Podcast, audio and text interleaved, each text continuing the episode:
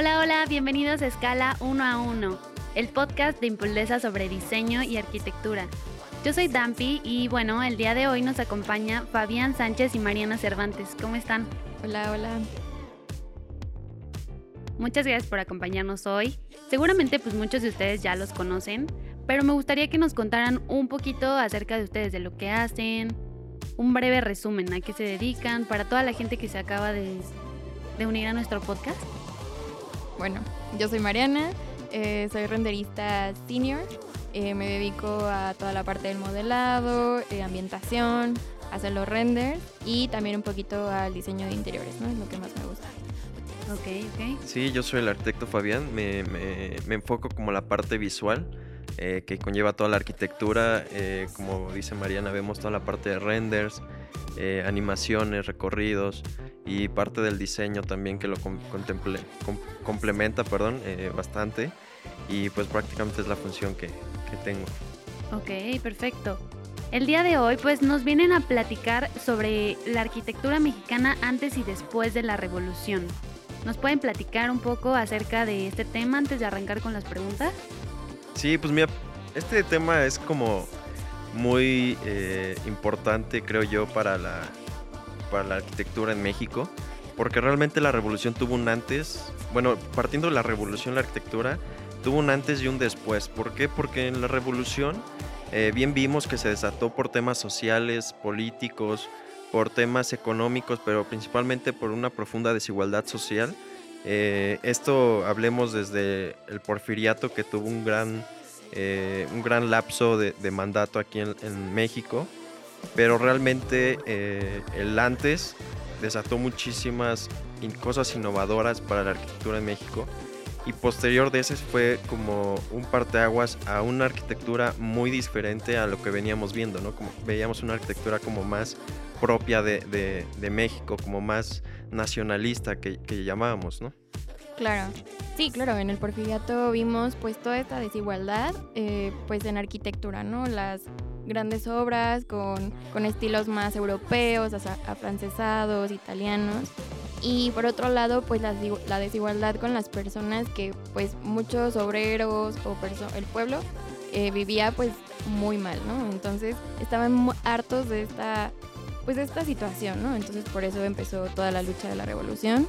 Y pues claro, durante el porfiriato tuvimos muchísimos avances en arte, tecnología, este, pues en arquitectura, ¿no?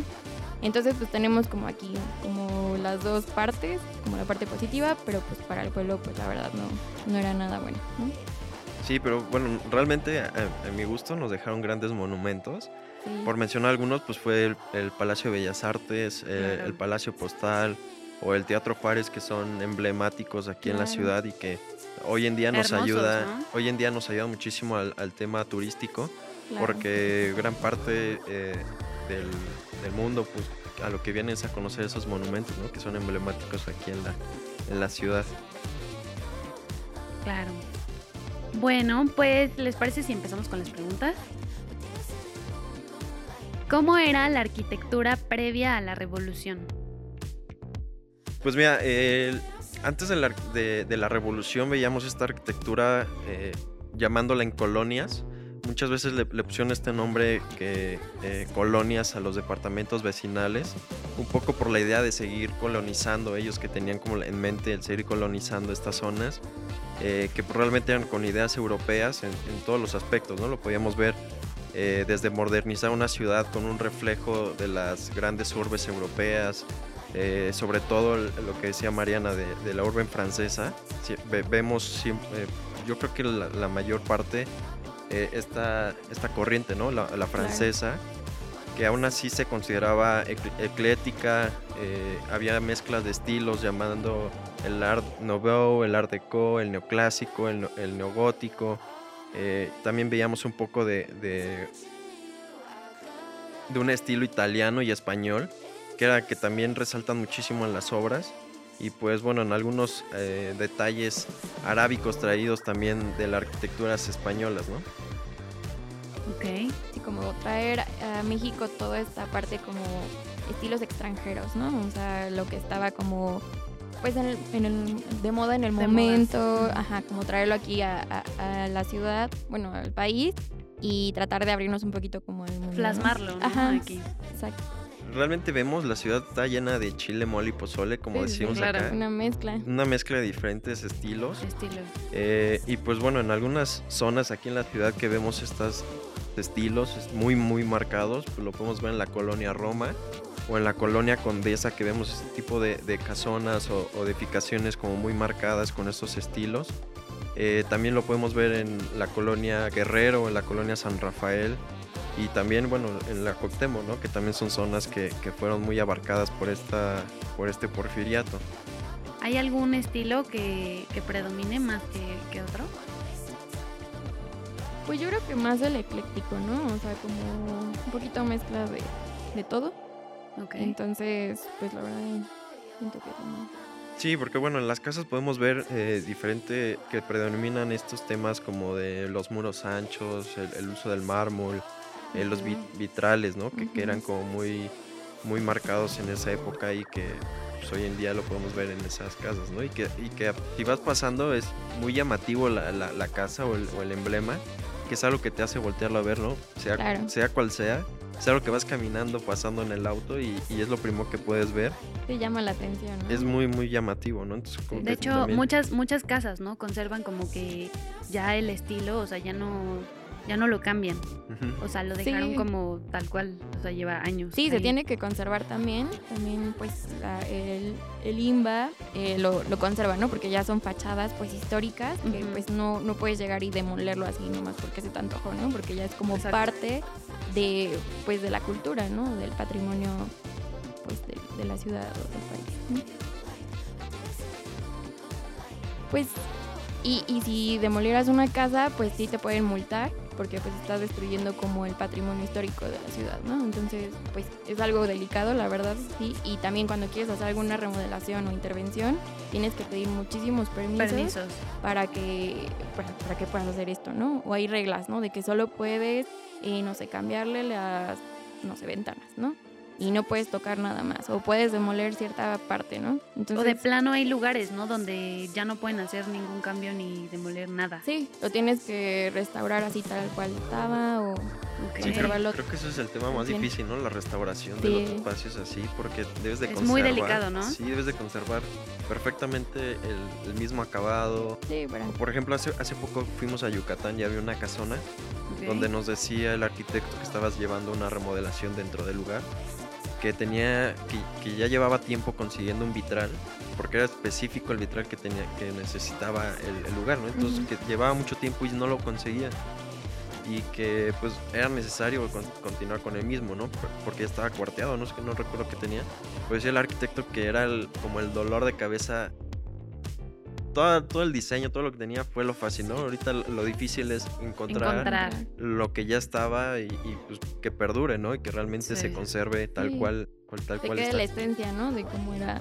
Pues, Y, y de plano, o sea, si no lo, no lo encontraran, o sea, se queda así, ya no habría forma como de poner otro.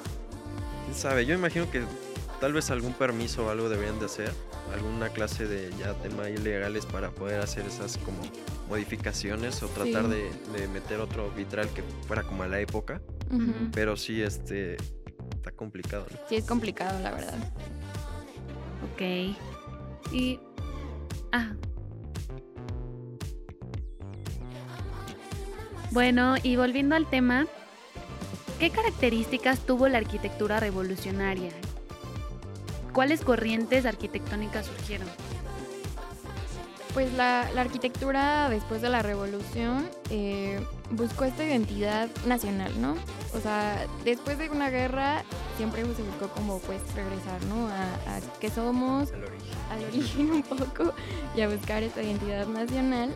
eh, y, y gracias a esto pues surgieron diferentes estilos arquitectónicos, como es el neocolonial, neobarroco, en donde se busca como justo desechar toda esta parte que había traído el porfiriato, que es como pues lo, lo afrancesado, como las corrientes europeas, y buscar una identidad, algo más autóctono de México, ¿no? Como lo hecho en México. Ok. Entonces se fueron un poquito hacia como la arquitectura prehispánica, colonial, durante el virreinato, como para rescatar toda esta parte que, que, se hizo en México, ¿no? Que es como realmente hecho por nosotros, ¿no?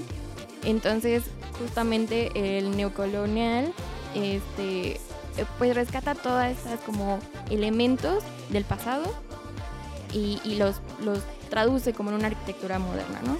O sea, utilizando ciertos elementos, también algunos elementos eh, prehispánicos, no sé, grecas, eh, uso de talud, diferentes elementos que se fueron integrando a la arquitectura, ¿no? Sí, y bueno, a esto siempre se buscó como el progreso de, de, México en la arquitectura. Llegó un momento en que se acercó mucho a las, al, al Art Deco, perdón, a, este, a esta corriente que, bueno, es un movimiento artístico que predomina mucho en la arquitectura y en el diseño gráfico también. Y lo podemos ver que fue un lapso partiendo por ahí de 1915, 1920, donde empezó como ya a juntarse estas corrientes y nos empezó a arrojar un poco al Art Deco, ¿no? Y fue un inicio también para, para, esta, para esta corriente, que pues bueno, también se caracterizaba por usar figuras geométricas delineadas con precisión, un poco de estos garigoleados que podemos ver, bueno, colores fuertes y llamativos que también este, son muy, muy predominantes en estas colonias que hemos mencionado. Pero pues bueno, si siempre vimos en estos desarrollos grandes camellones con plazas centrales, ¿no? Antes de iniciar yo le comentaba a Mariana que antes me gustaba más que nosotros llamamos el centro de la ciudad, que, que le llaman, ¿cómo, cómo, cómo tiene el nombre real? El centro, ¿alguien, ¿alguien recuerda? tiene un nombre, ¿no? O sea, no, no se llama centro del... Tiene, tiene otro nombre. Como explanada, no sé qué, no recuerdo. Ahí sí, ahorita, ahorita se me, se me acuerdo. Pero bueno, antes esa, el centro pues tenía como estas vegetaciones, camellones, bueno, tenía estos trazos mucho más delineados, ¿no? Ah, que, ok, sí, sí, que, que ahorita vemos solamente una plancha de concreto Ajá, como en el zócalo, Perdió. ¿no? y listo. Ajá, sí, sí, sí, tenía como este... Perdió todo eso, ¿no? Sí, justo. Era como una pequeña alameda, ¿te cuenta? Ajá. Ok. Y hoy en día quitaron todo este trazo en el zócalo y pues dejaron la plancha ahí pues para que te estés ahí asando, ¿no? Sí, y pues antes veíamos esa vegetación ahí, trazos mucho más lineales, con algunas esquinas achafladas, fuentes municipales, me parece que también tiene una fuente, creo me parece en el centro antes de la bandera. Sí, sí, sí. Y pues veíamos antes todo este parques, monumentos, esculturas urbanas, que hoy en día pues todavía eh, algunas están ahí, pero antes la podíamos ver en cualquier lado, ¿no? Siempre era como el, el primordial objetivo en la parte urbana. Porque también esto del, del porfiriato nos trajo un orden mucho más específico en la hora de la urbanización.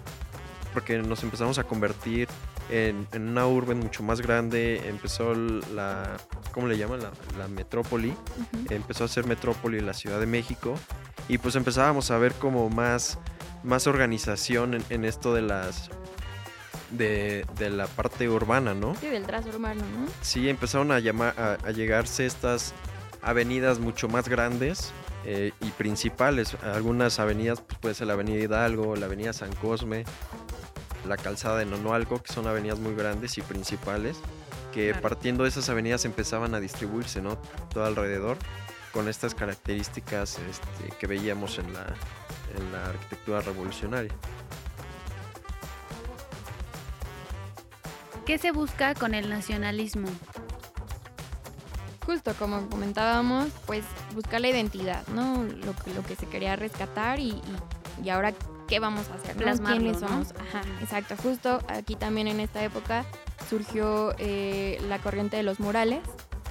Entonces, que pues, eh, bueno, la intención era como explicar toda la historia, ¿no? La- lo que se estaba buscando, los ideales de la revolución y, y tenerlos plasmados, ¿no? Entonces, pues estuvo en los murales, con la pintura eh, y también pues en la arquitectura, pues, como, como ya comentaba, buscar como la identidad de, de lo hecho en México, ¿no? Ok, ok.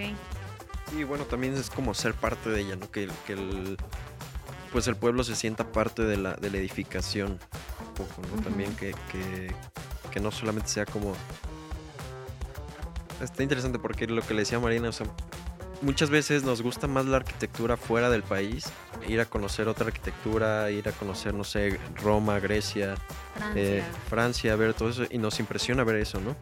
Y, y nosotros lo tenemos, pero lo que le digo es que no, no hubo una identidad específica de México, ¿no? Siempre vemos No lo apreciamos, ¿no? Como verdad. Sí, Exacto. sí, sí, pero, pero lo que le decía, o sea, no hay como una identidad 100% que digas voy a ir a ver la arquitectura de México, ¿no? Siempre vienes, pero te encuentras algo similar a lo que vemos allá, ¿no? Ujú. No hay, aquí tenemos lo que decía, de todo, ¿no? De Tenemos de todo. todo un poco, pero no hay algo que digas, esto es México, ¿no? Entonces era lo que se buscaba en, ese, en, en esa parte del nacionalismo y que pues el mexicano se sintiera parte de lo que estaba viviendo en la, en- en la actualidad con las edificaciones, toda la parte arquitectónica, ¿no?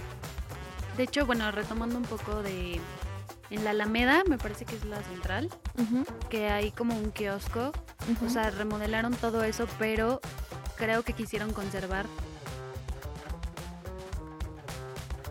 No lo modernizaron, Ajá. sino que trataron de conservar que los mosaicos y Sí, toda justo. esta estructura, que me parece pues excelente, o sea, la verdad. Que, que siguiera como su identidad, ¿no? Como antes la tenía y ahorita pues solo le dieron como pues un poquito de manita de gato, podría decir, ¿no? Y quedó muy bien. Y lo importante de todo esto es que la gente valore y cuidemos eso que tenemos. ¿no? Claro, sí es muy importante.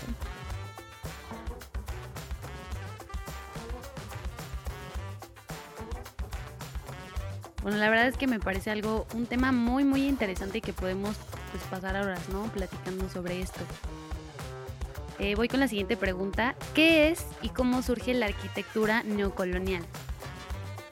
Eh, pues bueno, de, de la arquitectura neocolonial yo puedo mencionar que hay tres corrientes específicas que, con las que las podemos como identificar, que pues una es basada en, la, en, en el neocolonial, lo neoindigenista y la arquitectura de creo que son tres puntos fundamentales para que nos lleven una corriente, eh, pues bueno, de la arquitectura neocolonial y nacionalista que, que era lo que veíamos, ¿no? Claro, también el uso de, de materiales como pues de aquí, ¿no? Como por ejemplo los azulejos, la cantera, el tesontle, todo esto se empezó a implementar en las nuevas edificaciones. Y también otra corriente que me hace interesante es el neocolonial californiano, que justo se encuentra en estas casonas en la zona como de Lomas de Chapultepec, La Condesa, que son como casonas que tienen todos estos gariboleados abajo como en las ventanas Ajá. y, y al mismo tiempo tiene como esta parte californiana, ¿no? Entonces como la mezcla de lo que se estaba como buscando como el como rescatar tantito como el barroco, haz de cuenta, pero con algo más moderno, ¿no? Entonces como Y de hecho fue cuando trajeron las palmeras en esa zona, ¿no? También. ajá, sí, sí, sí, Empezó- como Por ejemplo, también que empezaron a llenar de palmeras, de todo eso, porque sí, sí. fue como la idea traer esa parte californiana aquí a la, a la ciudad, ¿no? exacto. Porque la verdad está muy raro, ¿no? Que alguien venga y vea una palmera en esa zona es, Sí, como que es Sí, como sí, muy sí, raro, sí. ¿no? no, no tiene nada que ver, ¿no? No tiene sentido a lo que a lo que vemos aquí, pero fue un poco de lo que trajeron. Y justo este estilo es como muchísima ornamentación, eh, hecho con piedra rosa, no sé si han visto. Sí, sí, sí. Este, y también como todos estos forjados en las rejas, como muy gargoleados, aplanados. Entonces, pues son como diferentes como elementos mezclados un poquito que pues la verdad pues ya son parte, ¿no? de la identidad de la ciudad.